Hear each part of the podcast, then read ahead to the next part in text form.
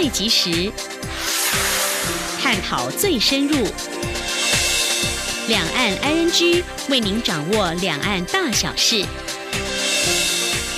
两岸 ING 节目，黄丽杰、韩启贤制作主持。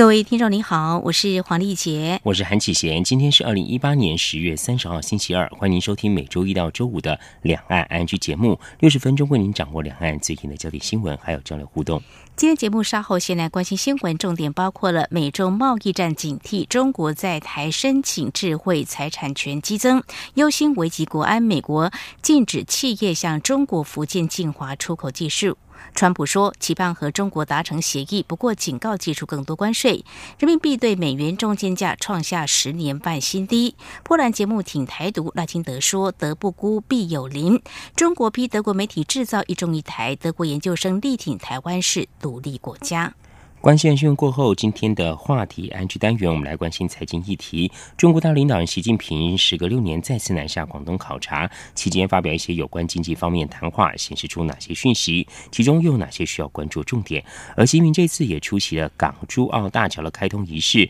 这座大桥通车后，粤港澳大湾区一小时生活圈进一步成型。大湾区将带来哪些效应跟影响呢？而在其中的台上应注意哪些面向？稍后访问台经院新兴市场发展研究中心主任谭景瑜观察解析。而在关注财经焦点过后，今天的话题当中呢，我们也来轻松聊的是买房或购屋。准备买房子的时候，支付定金正要签约，这房子却突然坍塌了。还有这卖屋，这格局设计在两间卧房有一条隔着十公尺，看起来像是跑道。还有房屋外楼凹凸不平，只有水泥覆盖。这些您会买吗？另外，为什么花了两千多万买了二十八平，却只有三平可以使用呢？而阔气买了七间房跟十四个车位，付定金之后，想要要求建商退回，可能吗？稍后告诉你。好，接下来我们先来关心今天的重点新闻，轻松掌握的新闻 I N G。美中贸易战不仅呈现全球两强的贸易争端，起源更是因为美国总统川普想要惩罚中国偷窃美国智慧财产和商业秘密。受到这样的刺激，也激发中国的研发脚步。经济部智慧局今天三十号公布今年第三季台湾智产权申请趋势，中国专利申请较去年大幅成长将近五成，居各国之冠，领先美国的百分之六，日本的百分之三。以下记者陈林信宏的报道。根据经济部的统计，三种专利包括发明、新型和设计的申请总量，外国人和本国人合计在第三季达到一万八千三百二十八件，较去年同期略减百分之二。至于商标注册申请件数，也是比去年同期减少，减幅为百分之五。在发明专利的申请人部分，台积电和美商高通分居本国和外国人第一。经济部分析，高通去年受到公平会重罚，最后虽然达成。成和解，但高通也承诺要加重台湾投资，再加上高通有意在台湾布局五 G 市场，因此在专利申请的案件也就跟着激增。智慧局局长洪淑敏说：“高通不是去年公平会不是采访了他呃两百多亿嘛？那后来因为又达成和解，那其实他有允诺说，其实要加重台湾的投资嘛，大概有投资七亿，然后会在五 G 这个部分。”一般就是你你要投资的话，一定是专利先行啊。至于中国在台湾的商标注册和专利申请部分，则是居其他国家之冠。第三季和去年同期相比，分别成长百分之二十七和百分之四十九。经济部认为，美中贸易战源自美国对中国侵害智产权所寄出的惩罚，因此美中贸易战也凸显智产权已经成为国际之间贸易战争的筹码。至于中国受到美中贸易战的刺激，加紧研发脚步，特别在关键技术上提升自我的研发能力，如此才不会过度依赖其他国家，也能缩小贸易战对中国的冲击。中央广播电台记者陈林信宏报道。蔡英文总统今天接见美国智库国家亚洲研究局学者专家访问团。总统表示，全球经贸出现许多剧烈变化，台湾不断努力和国际接轨，提升竞争力。除了持续和新南向国家强化经贸联结，也和理念相近国家提升经贸伙伴关系，希望一起让印太区域变得更加开放、繁荣、自由。今天记者欧阳梦平的采访报道。蔡总统在接见时表示，近年来国家亚洲研究局发表的研究报告都会不时提到台湾，证明台湾在区域内扮演非常重要的角色。总统指出，也因为每个国家的政经局势会彼此牵动，这两年来台湾积极推动新南向政策，提升与邻近国家的关系，透过合作的方式，共同促进区域的繁荣与稳定。面对过去一年全球经贸出现许多剧烈变化，台湾也努力与国际接轨，提升竞争力。总统说：“面对这些复杂的情势，我们呃在自由化、法规透明、体制改革等层面。”我们也都不断的努力跟国际接轨，打造一个更具有竞争力的台湾。我们呃不但呃持续跟西南向国家强化我们的经贸的连结，也以具体的行动跟理念相近的国家，向美国提升经贸伙伴关系。总统指出，台湾的企业像是中油、台塑，今年都增加对美投资。台湾的农业访问团也在上个月到美国签署了采购意向书。他相信访宾们可以从这些努力看到台湾是值得大家信赖的伙伴。台湾也有决心与其他理念相近的国家一起让印太区域变得更加开放、繁荣与自由。中央广播电台记者欧阳梦平在台北采访报道。蔡英文总统今天三十号接见美洲和盛总堂及各支堂首长回国参访团时表示，稳健的台美关系是捍卫民主、维持印太区域和平稳定非常重要的基石。总统指出，过去两年多来，台美交流越来越密切，经贸关系也持续成长，都将有助于台美伙伴关系提升。总统强调，台湾不止加强与理念相近国家合作，也积极推动国内产业转型升级，吸引外国企业前来投资。上个月，Facebook 宣布在台湾扩大投资，证明台湾有强大的发展潜力。台湾未来也会持续努力，让世界看到台湾的实力和表现。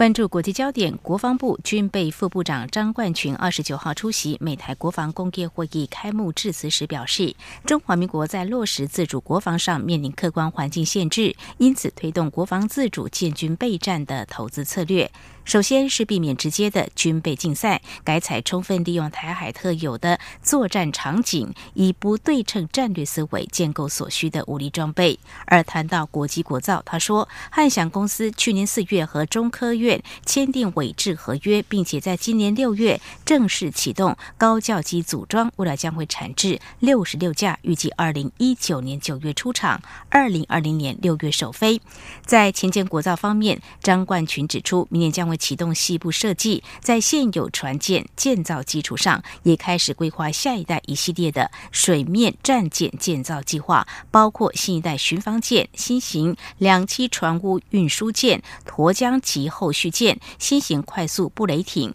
微型飞弹突击艇等，以大幅提高海军实力，因应未来威胁。他也表示，为了国防自主工作推动，将采自主系统开发和军售双轨管道并行，并希望加强台美相关产业交流，共同致力于台海和平与区域稳定。尽管中国近年不断打压台湾国际空间和地位，但日前波兰一家电视台的节目公开表明支持台湾独立。外界解读是否台湾主权独立的主张已经获得国际认同。对此，新任院长赖清德今天受访时表示：“德不孤，必有邻”，强调人民有权决定自己的生活方式。外交部长吴钊燮近日接受德国媒体专访，表示台湾经历和平转型过程，但至今中国仍持续干预台湾民主进程。而台湾成功民主化可以是中国实行民主化的典范，不过却引发中国抗议德国媒体制造一中一台。不过，有一位德籍的研究生在社群媒体推文反驳中国，强调台湾就是独立于中国之外的民主国家。这名二十四岁的德国研究生穆达伟，今年在北京清华大学就读新闻硕士学程时，因研究人权议题遭中国驱逐出境，当时引起德国政坛媒体高度关切。他在推特上表示，在德国媒体不隶属于政府，对各种议题有其独立观点。此外，他说，《中国日报》指台独为分离主义，而且台湾问题和所谓的民主无关，这是典型的中国官方宣传手法。事实上，台湾就是独立于中国之外的民主国家。英国金融时报报道，美国常春藤名校康奈尔大学产业与劳工关系学院。基于学术自由，决定终止二零一四年和中国人民大学劳动人事学院的两项学术交流计划。这是外国大学多年来首度以学术自由为名中断与中国学府合作交流。康奈尔大学教务长科里科夫二九号在校方回应装设邮件中表示，学院终止的两项学术交流计划之所以决定中断，是因为忧心人民大学学生为劳工权益发声而受惩处。他说，康奈尔大学与中国有意义的交流历史悠久，也无比重视学术自由。今年夏天，中国广东省深圳市的嘉士科技公司爆发公运，演变成政治事件。北京当局为防止事态蔓延，除了逮捕大约三十名工人，警方也进入宿舍，强行带走大约四十名支持公运的学生。多名参与公运的学生事后遭停学，或在课堂上被公开批评。《金融时报》指出，随着中共加强控制教育与公共论述，过去一年中国与外国大学的关系紧绷。中国主管机关今年已切断超过五分之一的中外大学合作交流。多家国际学术出版社也坦诚，北京审查部门施压，要求他们断绝中国内部查阅论文的管道。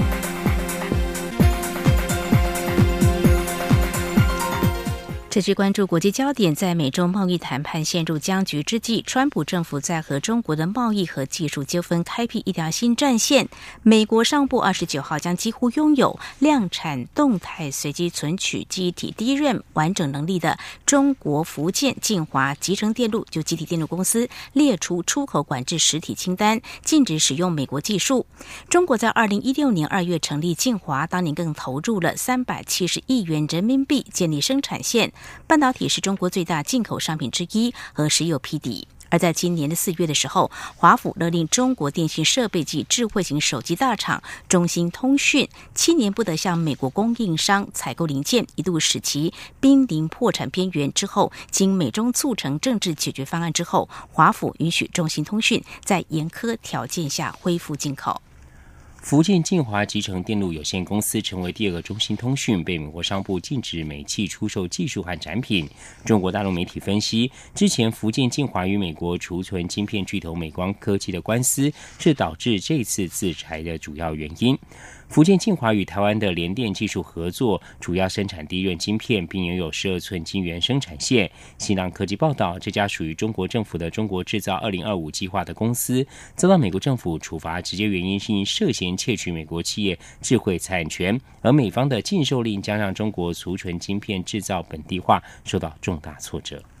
媒体报道，美国总统川普将和中国国家主席习近平会面。对此，白宫发言人桑德斯今天说，他不会在双方对谈前评论美国是否将会对中国再提出关税。彭博社在二十九号报道，如果两人在十一月底的二十国集团峰会期间举行的川习会进展不顺利，美国对两千五百七十亿美元的中国进口产品征收关税就可能实施。宣布时间点可能是在十二月，而关税生效日期。恐怕会在明年二月的农历年期间。那么最新的讯息是，美国总统川普在美东时间二十九号接受福斯新闻频道英格拉姆视角节目访谈时说，他认为会和中国在贸易方面达成一项重大协议，但是他同时也警告说，如果是协议无法敲定的话，他准备对中国进口的上千亿美元商品寄出关税。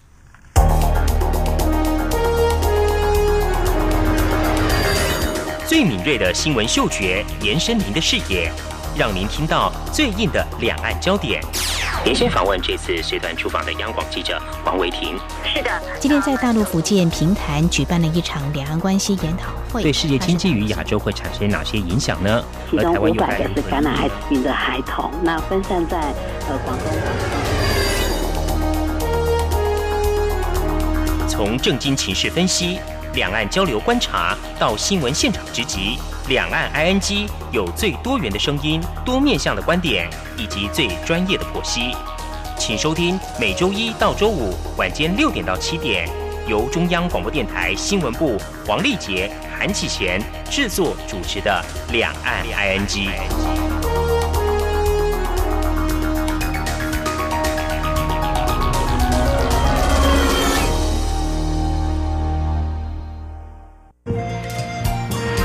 是阳光，翅膀打开了世界之窗；是阳光，翅膀环绕着地球飞翔。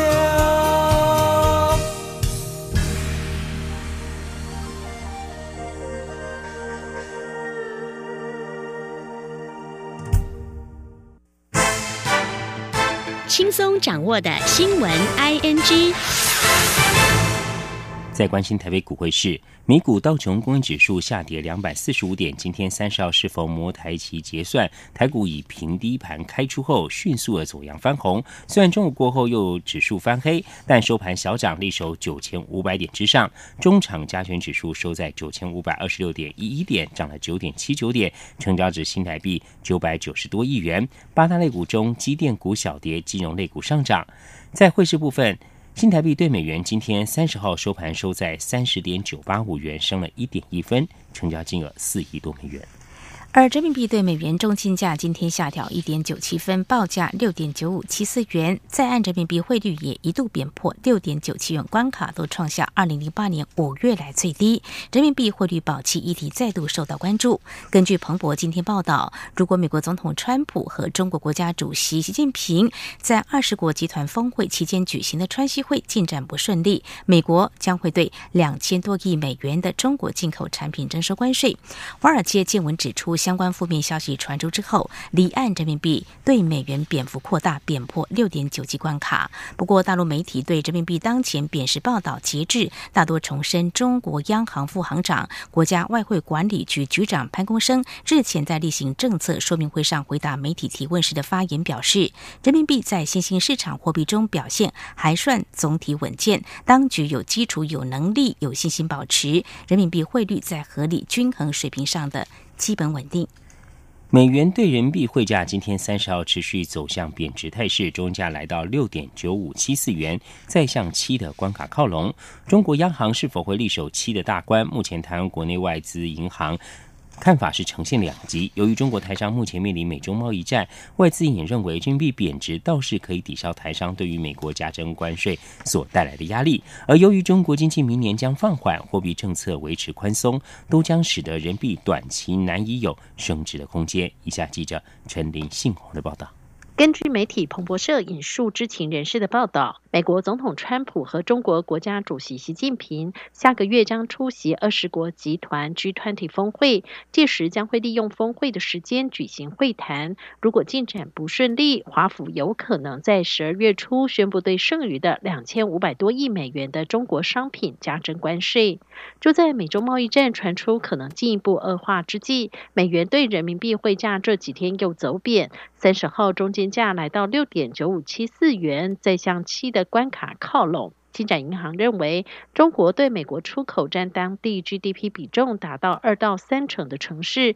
像是东莞、苏州、广东、上海和浙江等城市会受到较严重的负面影响。但是，中国官方透过人民币贬值刺激出口的可能性不高，反而会在碰触七的价位时予以干预。目前贸易战的一个压力，所以大家看到人民币表现相对比较呃弱势一些。但是我们会觉得说，这个呃价位上可能呃，唯一我们的预估值大概是一六点九五到今年底，但是也不排除它可能碰触到七的可能。那一旦呃超过七的价位，我们会觉得反而会觉得说，呃中国的官方可能会出来干预，呃七可能是一个呃时间也不会太长。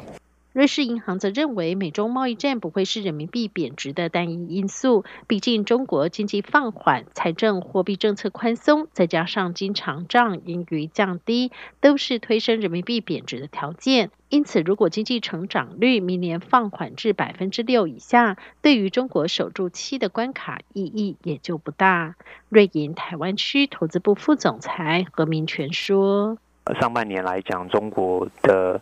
这个去杠杆的这样一个动作，本身经济就会慢下来，所以也不单单只是因为啊中美贸易战的关系。瑞银也预估，在贸易战的影响下，人民币还有百分之五的贬值空间。预测未来半年和一年恐怕会贬到七点一和七点三的水准。但如果经济成长放缓至百分之六以下，就会直接测试七点五的汇价。中央广播电台记者陈林信宏报道。行政院科技汇报办公室主办五 G 应用产业创新策略会议，今天进行第二天的议程，聚集产官学研等四百位国内外专家齐聚一堂，以未来行动智慧生活、五 G 智慧应用发展跟产业化推动为主题进行讨论。联发科首席技术幕僚长许习渊在今天表示，台湾从四 G 落后先进国家大约两年，到五 G 举起直追，现在差距只剩半年，但台湾。面临人才不足等威胁，必须产学界一起努力。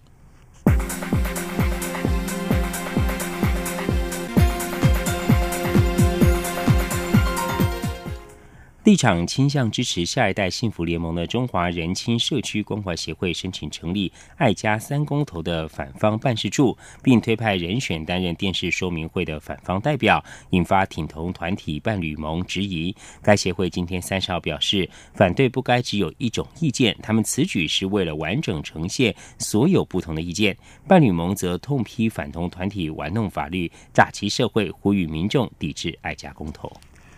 百思代关怀协会在今天发布最新台湾青少儿上网安全长期观察报告，发现有八成青少儿已经拥有智慧型手机，每周使用手机的时间是运动的三倍，而且有五成六的青少儿经常独自上网，甚至有九成儿少对陌生网友辨识分数不及格。若因为一时意乱情迷而传出私密照，恐怕会遭到有心人士剥削。百思道。关怀协会呼吁儿少应该看重个人隐私，慎剖照片。家长应该多多关怀，杜绝憾事发生。请听我们的报道。青少年不慎将自己的私密照流出而惨遭散布威胁的事件频传，凸显网络的普及、社群平台掌握民众的各自下，隐藏不少网络剥削风险。白丝带关怀协会三十号发布针对小三到大三所做的二零一八台湾青少儿上网安全长期观察报告，发现。有百分之八十五点二以上的青少儿已有智慧型手机，且每周玩手机的时间是运动的三倍，显示行动上网已成日常。青少儿最常使用的入口网站以 Google 为最多，其次是社群网站 Facebook 与影音平台 YouTube。而上网动机有七成是看影片、听音乐，有六成五是使用社群网站或玩游戏，也有五成八是上网查资料，但也有五成二是用通讯软体与他人联系。令人担忧的是，有古城六青少儿经常独自上网。白丝带关怀协会执行长、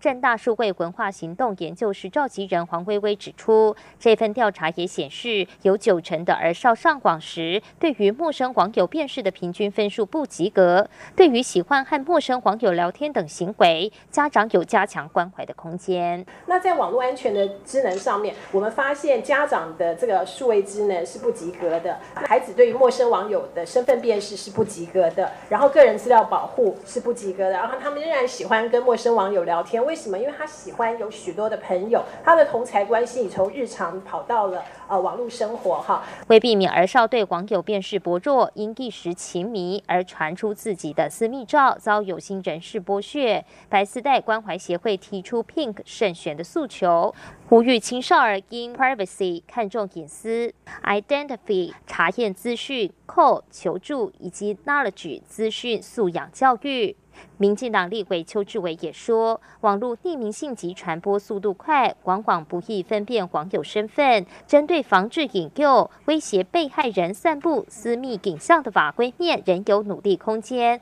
但他也呼吁要做好教育面的预防，才能避免憾事发生。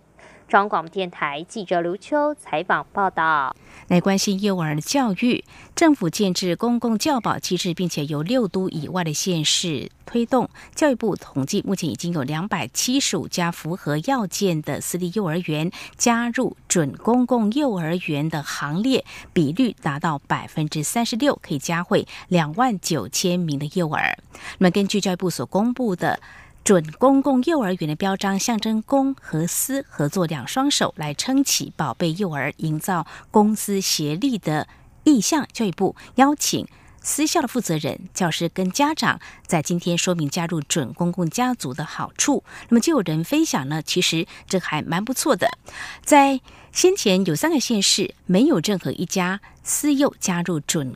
幼儿园教育部这次改主打，如果加上原先公立幼儿园、非盈利幼儿园的比例，其实这几家县市长能够获得评价教保服务的比率相当高。因此呢，教育部次长范训律就说，有时候媒体会说，为什么是挂零呢？其实公共化的比率早就超过全国的标准了，所以这一波加入之后。算是，如果说以金门来说，也是全国第一。而总计十五个县市，一共有七百多家符合收费要件的私幼，目前有两百七十五家，三成六的比率加入准公共幼儿园，可以让两万九千个家庭减轻经济负担。教育部希望能够有更多私幼提出申请，能够让家长从申请日那天开始就享有每个月缴费不超过四千五百元的优惠。第十七届卓越新闻奖今天三十号公布入围名单，中央广播电台新闻部记者欧阳梦平及刘品熙的花莲赈灾现场系列报道入围广播类即时新闻奖。江婉如当那一刀划下入围广播类深度报道奖。今年卓新奖各奖项的参赛总件数达到五百九十八件，竞争相当激烈。二月六号深夜的花莲大地震发生后，欧阳梦平与刘品熙除了在第一时间即刻发稿处理外，也在第二天一早就赶赴花莲灾区现场进行第一手的报道，带给央广全球听众最新最详实的现场消息。张婉如的《当那一刀划下》，从郑捷在捷运车厢内无差别杀人事件谈起，探究正义的实践。另外，从五年前割喉杀害女友案的加害者角度切入，以及被害人家属访谈，呈现修复式司法这条路并不容易。而来看司法改革，由二十一个民间团体、十四位司改国事会议委员共同组成的民间监督落实司改国事会议决议联盟，今天在立法院大门外举行的记者会，呼吁司法院立即将法官法修正草案送到立法院，也呼吁立委们重视人民对于淘汰不适任法官、检察官的殷切期待，在本会期尽速启动审查法官法的评鉴制度修正草案。不要再让技术性问题延宕改革时程。时代力量立委黄国昌、民进党立委周春敏也到场表达支持。他们强调会尽到监督责任，督促主政机关能够加快步伐提出草案。在今天记者会当中，民间监督落实司改国事会议决议联盟召集人，同时也是民间司改基金会董事长林永颂表示，司改国事会议结束已经一年多了，虽然很多决议都很重要，但是如果没有好的法官跟检察官，所有的决议都会成空。那么其中不适任的法官、检察官的淘汰跟监督机制司改是首要工作。以上就是今天的重点新闻。在稍后进行话题 I N G 单元，我们来关心哦。中国大陆领导人习近平时隔六年再次南下广东考察，期间发表一些有关于经济方面谈话，显示出了哪些讯息？而其中又哪些我们需要关注重点？此外，习近平这次也出席了珠港港珠澳大桥的开通仪式。而这一座大桥通车之后，粤港澳大湾区一小时生活圈进一步成型。大湾区将会带来哪些效应和影响？而在其中，台商应该关注哪些面向呢？上一题稍后我们将访问台金月新兴市场发展研究中心主任谭景玉，观察解析。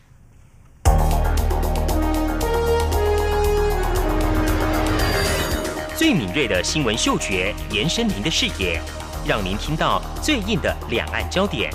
连线访问这次随团出访的央广记者黄维婷。是的，今天在大陆福建平潭举办了一场两岸关系研讨会，对世界经济与亚洲会产生哪些影响呢？其中五百个是感染艾滋病的孩童，那分散在呃广东。从政经情势分析、两岸交流观察到新闻现场直击。两岸 ING 有最多元的声音、多面向的观点以及最专业的剖析，请收听每周一到周五晚间六点到七点，由中央广播电台新闻部黄丽杰、韩启贤制作主持的《两岸 ING》。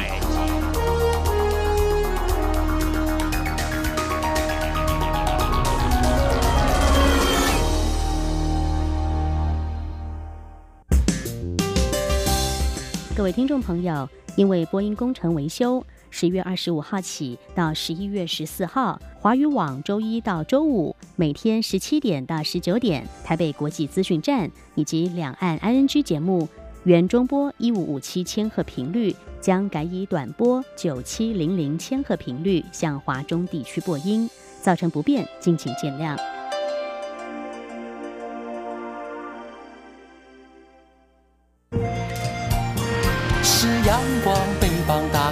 世界之窗；是阳光，翅膀环绕着地球飞翔。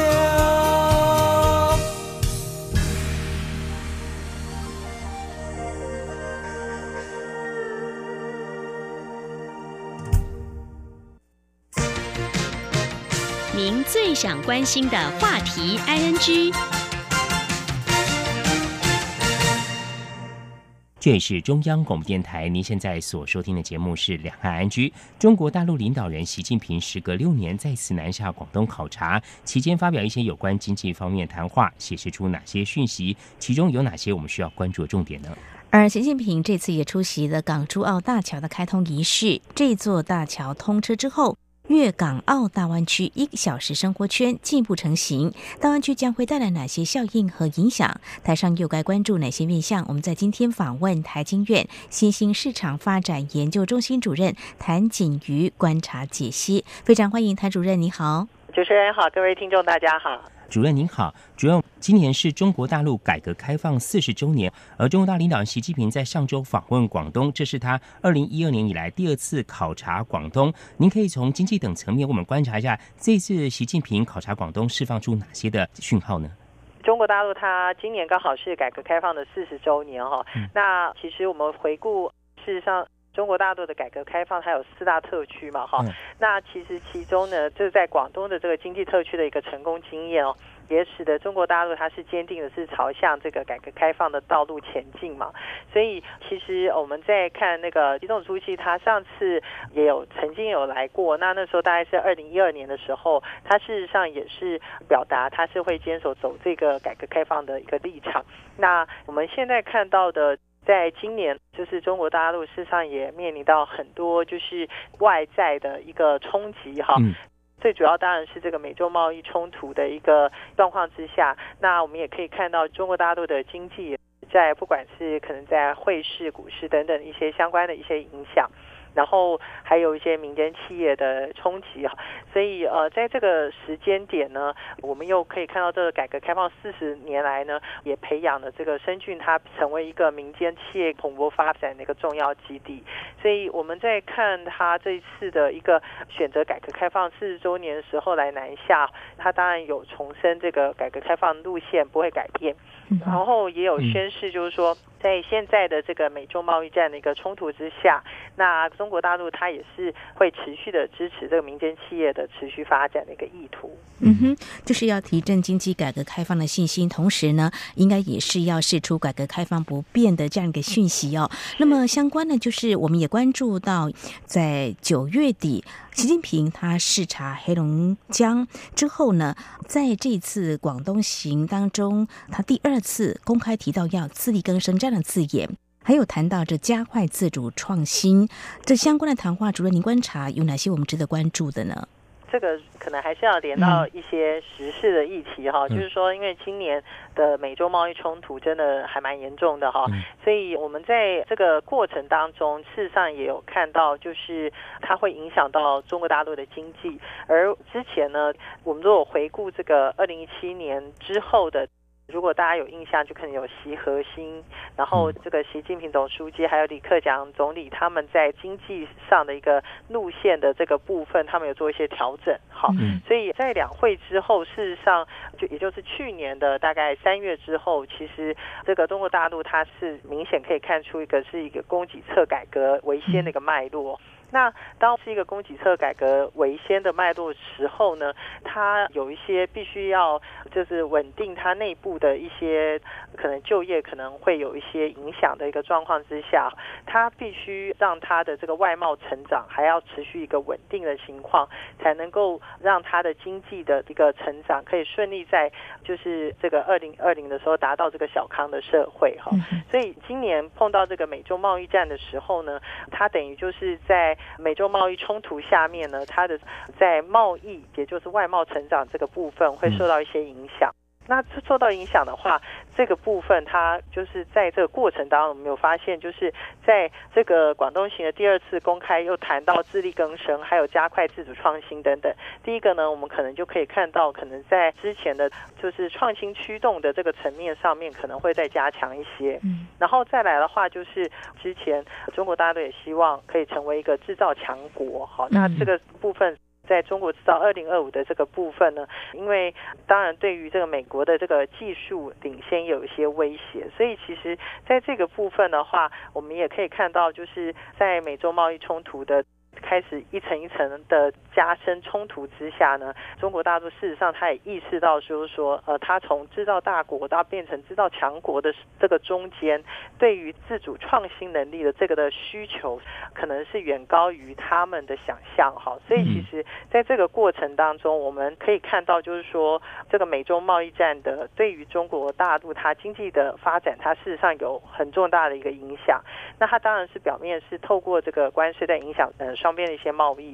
可是呢，它会进一步会去影响外商对于这个中国大陆一些投资的一些意愿。那更深层的它的意义，事实上是中国大陆它。在推动这个中国制造二零二五的时候，我们可以看到自主的创新能力对于一个制造强国的一个重要性，而这个部分可能也是他们必须日后呢要再去加强推动的地方。嗯，非常谢谢主任的解析哦。另外要请教主任哦，就是习近平在这次协言中也有发表支持民营企业的谈话，这个部分我们有哪些需要关注面向呢？就是在这个部分的话，我们可以看得出来。因为这次的美洲贸易冲突呢，它事实上对于民营企业的冲击是非常大的。它不管是表现在就是说在贸易上面，还甚至在股汇市上面，事实上对于民营企业的不管是股价或是它汇损的这个部分，就是冲击很大。那如果再进一步呢，我们也可以发现，就是最近的一些就是在债市的哈，就是说比较个体户的一些金融层面。比较紧急的一个平台的一些紧急的状况哈，如果在银根这部分有出一些影响的话，事实上对于民间企业的一些经营环境，当然就是会比较严峻一点。所以我们可以看得出来说，以中国大陆它现在主要推动的。它推动这个“一带一路”的一些策略嘛，那这个策略里面它有很多的相关的建设，当然可以促进就是中国大陆的经济成长。可是这个部分的话，可能它大部分是以这个国企相关。所以在这些层面的综合的考量之下，我们可以看到，美洲贸易冲突如果不会在短时间结束的话，那怎么样去因应这个美洲贸易冲突对于民间企业的一个冲击？然后可能就是现在中国不大度他亲戚呢受到北中贸易冲击呢，要怎么样减缓的一个关键？那这个部分也是我们日后我们在看习总书记他相关的，他这次是发表这个支持民营企业谈话。那日后呢，他有没有一些呃更具体的一些措施，然后来让这个民间企业，比如说像在进口关税的部分，有没有可能做一些补助、补偿，或者是在股汇市的一些稳定的这些层面上面有一些具体的一些表现？那就渐渐可以看得出来。是不是可以做到这个支持民间企业的一些具体作为？好，这是后续我们值得关注的部分。我们在今天针对有关中国大陆领导人习近平时隔六年，那么日前再度南下广东来考察，发表一些有关经济方面的谈话。我们邀请台经院新兴市场发展研究中心主任谭景云为我们解析啊，这些谈话到底显示哪些讯息？那么大致上是宣示改革开放不变，也希望能够提振经济改革开放的信心。到底有哪些值得关注的面向？好，我们在稍后呢，我们再请谭主任针对有关习近平这次南下这个广东，事实上他也出席的港珠澳大桥开通仪式。那么未来我们也来关注粤港澳大湾区这一小时生活圈成型之后，将为这个大湾区带来哪些效应跟影响，还有台上应该关注哪些面向？我们稍后请主任为我们做进一步的观察解析。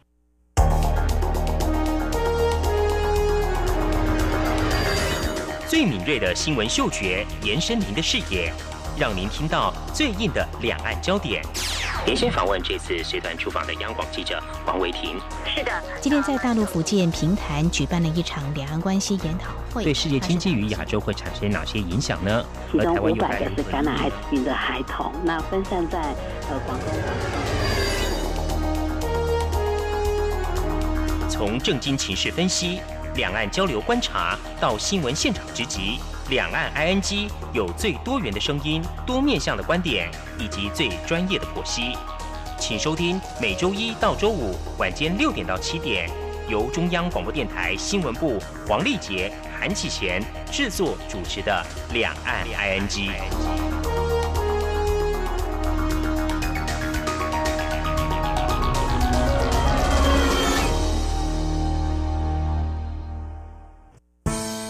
朋友，现在收听中央广播电台更方便了。除了短波收音机以及央广 RTI 网站，使用智慧型手机更能够让您随时随地、随走随听。不管您的手机是 iOS 还是 Android 系统，只要在 App Store 搜寻央广 Radio，下载完成之后，点选线上即时收听或随选收听，央广所有的节目通通任你听。还有，除了央广 Radio，你还可以下载央广 News APP 应用程式，一手掌握最热的新闻大事，全新收听体验，你还在等什么啊？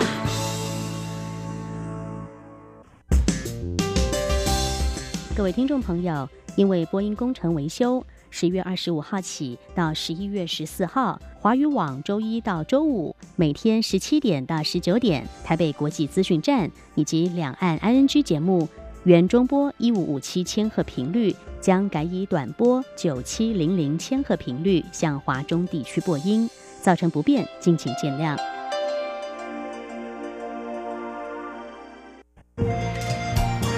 是阳光。世界之窗，是阳光翅膀环绕着地球飞翔。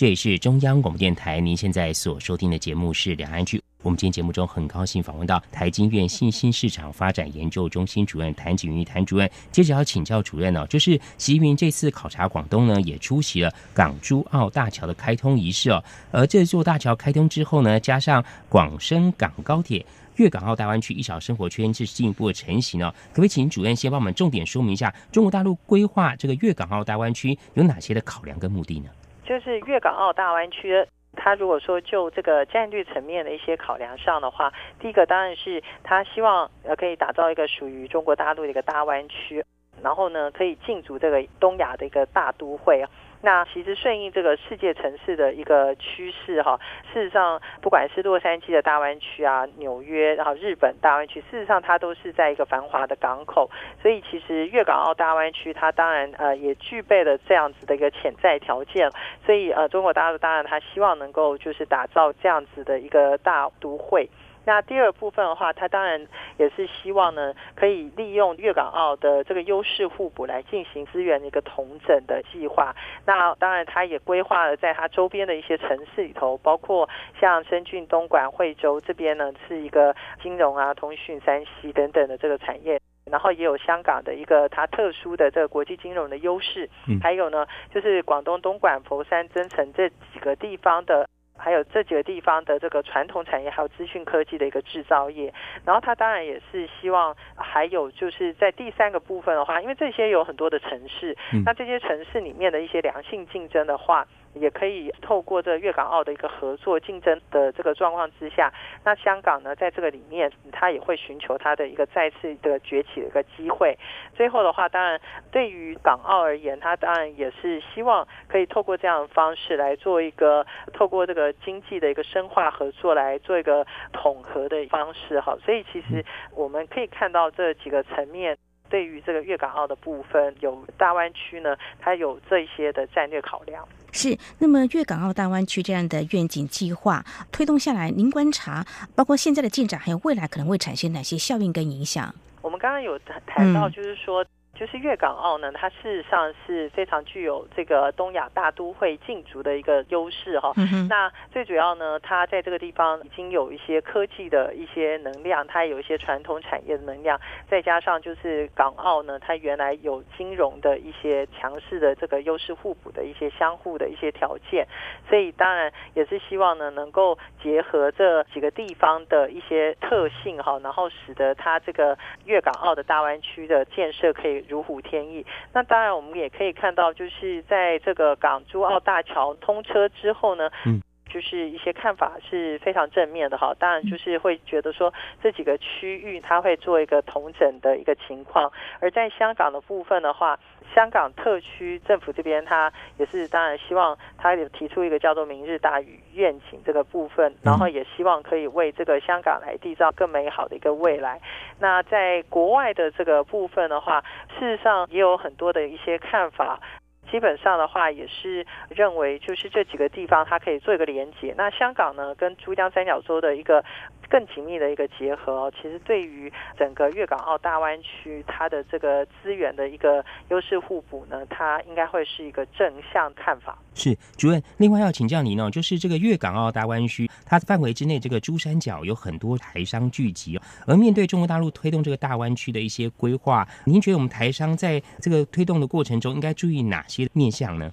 这个粤港澳大湾区里面的许多城市，它其实本来就有具备很强劲的一个优势。那我们也刚刚谈到，就是大湾区里面的这些城市，它有一个良性的竞争和互补的一个概念。所以，其实对于台商来说呢，我们前可能是选择某一个城市来做发展。那未来呢，在大湾区里面的各个城市的一个优势互补之下，可能会有一些城市。就是它的表现会更突出，这个部分的话，可能就是台商可以再密切的来观察一下，就是说这个未来统合之后的大湾区的一个走势，它是主要是以港澳为一个中心点，还是以深圳等等这几个城市来做一个中心点的方式哈来发展。那这个时候就会跟呃，就是跟我们的台商未来的一个布局会有些影响。那另外一块的话，当然就是美洲贸易冲突对于这个粤港澳大湾区的一些相关的影响，可能还是要做一些参考哦。那如果还是以这个出口外销为主的一些商品的话，其实在这次美洲贸易冲突下面。或许可以透过这个香港的出口到东协的方式来做一些减缓美中贸易冲突的一些影响。那在这个呃，就是台商整个的布局的情形呢，可能也可以做一些思考。嗯哼，好，非常谢谢谭主任您的观察、解析还有建议。那么我们在今天呢，针对中国大陆领导人习近平时隔六年之前再度南下广东来考察，那么也针对中国大陆力推这个大湾区可能会带来哪些效应跟影响，我们做相当深入的解析探讨。非常谢谢谭主任，谢谢你，谢谢主任，谢谢。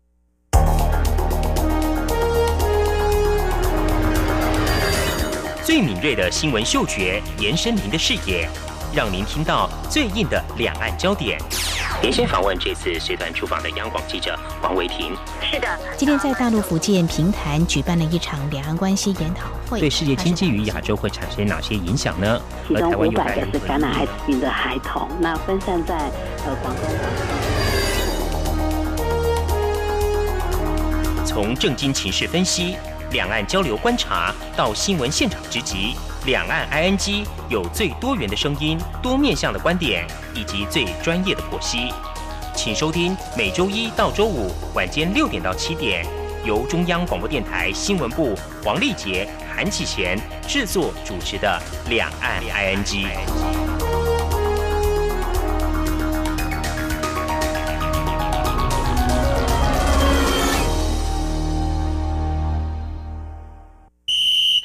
全民戒备，掌握疫情，二步一要，非洲猪瘟 out。不至疫区农场参观，进出牧场要管制，加强防疫安全。不非法走私或携带动物产品返回台湾，要加强检查农场动物健康情形。若发现疑似案例，尽速通报动物防疫机关。简单三步骤，防堵疫情，滴水不漏。以上广告由行政院农业委员会提供。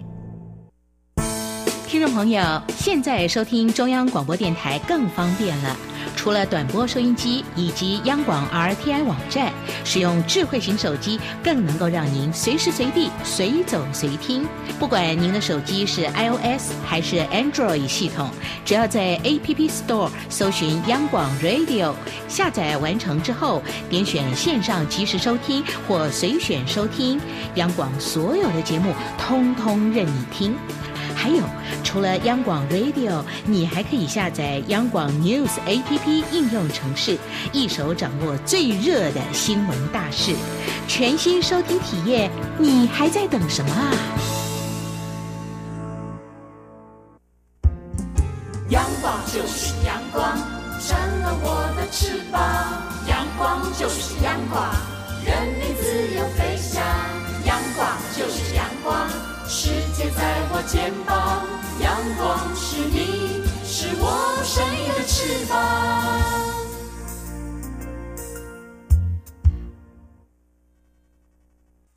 挺新鲜的，最火的万象 ING。这里是中央广播电台，听众朋友继续收听的节目是《李昂安居》。我们在今天这个单元来谈买房子。先看到中国大陆吉林长春有一位女士呢，上班族存够钱了，想要买房子。那前几天呢，她去看了，哇，有这个房子，她非常喜欢，正打算支付定金买房的时候呢。想不到这天花板呢，却一瞬间全部掉了下来。还有影片我看到，我也吓坏了。哦，哇！而现场感觉好像成了废墟哦，呃，像天灾一样。他还好没有受伤啊，不过他的舅舅陪他一起去看啊，啊，他的右腿伤重骨折哦，还必须用夹板固定才能够送医啊。当然，这个情况的话，这个房子还能够住吗？哇，这个 一个样品屋的话，应该是刚盖好的时候，嗯，哇，就就这样掉下来，真太可怕了。对，通常呢，买房子在台湾也是有类似。的经验，通常有些人都会先去看一下啊，这房子啊，它的外观或结构到底 O 不 OK？像这样马上就塌陷下来，是不是又偷工减料哦？这提供给听众朋友您做一些参考。买房子的时候一定要特别的留意哦。另外，在中国大陆上海呢，有一间公寓呀。哇，在房产交易网上是爆红，为什么爆红呢？哎，地点好吗？嗯，上海呢要买房很不容易啊，它在一个公园的附近，想必呢这个地段非常的好。那么他买大概是二十四平左右，嗯，这公寓呢有两间卧室哦，啊也不错，对，不错啊，两房一厅一厨一卫，又在。公园旁边，对，好赞哦！但是售价呢不便宜，台币大概是两千多万，人民币大概四百八十万左右。嗯嗯，很多人去参观才挂出啊这个广告十天，但是很特别的是，两房一厅一厨一卫，还有一个跑道。跑道，这还可以运动吗？很多人会有很多想象哦。呃，主卧室跟啊另外一间卧室是隔着一个跑道的哦，要走到走廊的另一头，就必须要走大概长约十公尺的弯曲走道才能够到达哦。两间卧室隔这么远，这个所谓的跑道应该是一条公用的道路，就是等于呃一条小的公用道路，把这个房子。切成两部分就对了，应该是这样了。不过就把它呃形容成跑道，因为有十公尺哦，而且进出另外一间卧室要经过一扇单独的防盗门。嗯，像这样子，听众朋友，你觉得特不特殊呢？所以呢，也蛮多人去看的。哎，以前呢，我有看过一种房子啊，就是它的厨房呢，就像这样，是隔了一条小道，就是一个小路，就其实你是跨大概不到一点五公尺，跨过小走道，但是你还等要出家门啊，才能到厨房。厨房是另外一间，我以前看过有这样的一个房子哦。不过像这样卧室那个 也更蛮特殊的。哎，如果说是买来租给别人，我觉得还挺不错的，你享有自己一个空间哦哈。不过这个是蛮特别的设计的哦。好，再回到台湾，有人去买房子哦，通常会看这个主架构。呃是不是呃安全啊，嗯嗯做得好呢？外墙当然也要看呐、现在都会哎看这个瓷砖贴的漂不漂亮啦，颜色好不好啊？嗯，对，但是会不会有剥落的危机啊？哎呀，我们就来看有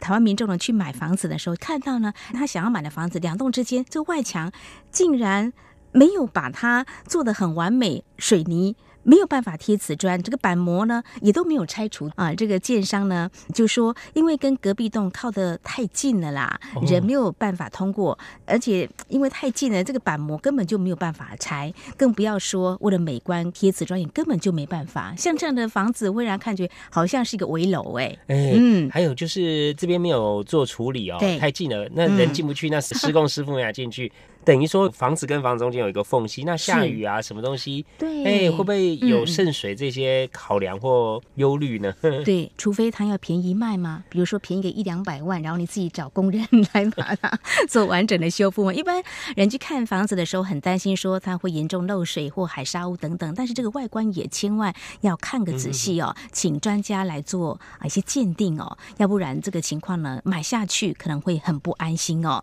另外呢，也有人买房子买了这么的贵，在新竹竟然有人以一瓶大概高达八百五十万才买下来，哇！哦新竹难道有这个帝王吗？我们来看看，其实这还蛮曲折的哦。因为呢，有一名商人之前跟一位小姐购买在某个路段的二十八平一楼的黄金店面，想要嗯开店做生意，想不到呢，哎，后来被市府发现这房屋违反了建筑法，嗯，店面呢有将近一半规划是这个停车位，哦，所以说实际呢可以做店面只剩下 三平啊，对，三平很小啊，三平大概六张榻榻米啊。但是呢，他花了两千多万，竟然买了这三瓶，当然会不服气，怎么会这个样子呢？所以这名商人就向法院诉请解除买卖契约，法官当然也判准。不过呢，我们来看看这个卖房子的小姐，她其实也觉得自己很委屈啊，哦因为她当初买的时候也不知道。这里有蛮多这个平数是停车位的哦，他还拿出他当时建商给他的土地所有权状啦，还有包括建物所有权状、建物成本，上头主要用途都是写店铺啊，那、嗯怎么会有这个停车格呢？重点就在于说，呃，在建筑使用执照上呢，一楼。确确实实是画上两个停车格，由于这个使用执照，一般民众根本就拿不到。哦，所以可能问题出在建商这个部分嗯。对，那建商可能知道，但是呢，买方并不知道，所以就买下这个还有公共停车位的这个房子，所以当然心有不甘，买了两千多万才买了三平。嗯，哦，所以原先这个屋主他也是不清楚的状况下，对，哦，所以他把这个房子出售，结果现在这位商人来买的话，就遇到这样的状况，哇，这个两千多万的新台币买，嗯。只能使用三瓶的话，那真的是哦一瓶八百多万，所以当然告上法院去处理了哦。接下来我们来看这名男子哦，他们在两年前的时候，他在高雄前镇区买了七户的房屋跟十四个停车位，总价有五千多万，买这么多、嗯。哇！如果我是啊、这个 sales，我一定很开心哦。不过他跟建商说，不希望我的家人知道哦，呃，要把我列入这个保密户哦。不过呢，事后呢，这名男子呢，却跟建商说。我当时是因为躁郁症发作，嗯，所以呢，希望你能够退回当初六百一十万元的定金。哇，当然建商会觉得都已经买了，然后你用这种理由怎么可以呢？嗯，经过高雄地方法院调查，嗯这名男子是购买房子之后才有就诊记录，认定这个契约还是有效的。哇，所以哦，嗯有时候哎、我们有看到这个新闻啊，有人去这个百货公司啊，也是狂刷，嗯就后来呢，哎、他有这个呃就诊的这个记录啊，不过就看要看法官怎么样去认定哦。不过对这个建商来讲哦，一次哇有这种大户来买房子，很高兴哦。不过这 对他的家人来讲，如果真的是有这样的状况的话，真的不知道怎么处理啊。对呀、今天呢，我们分享在两岸呢有一些非常奇特的买房或购物的经验，跟大家一起分享，也提醒大家。嗯，好，节目尾声再和听众朋友们呼吁一下，如果说听众朋友们对我们节目任何建议看法，非常欢迎利用以下管道来告诉我们。传统邮件寄到台湾台北市北安路五十五号两岸安居节目收。电子邮件信箱节目有两个，一个是 i n g at r t i 点 o r g 点 t w，另外一个是 QQ 信箱一四七四七一七四零零 at q q 点 com。同时，听众朋友，我们也可以透过 QQ 即时互动，QQ 码是一四七四七一七四零零。另外，也非常欢迎听众朋友加入两岸剧的脸书粉丝团，在脸书的搜寻栏位上打上节目名称“两岸剧”来搜寻，就可以连接到我们的页面了。好，这是今天节目，也非常感谢听众朋友您的收听，祝福您，我们下次同时间空中再会，拜拜。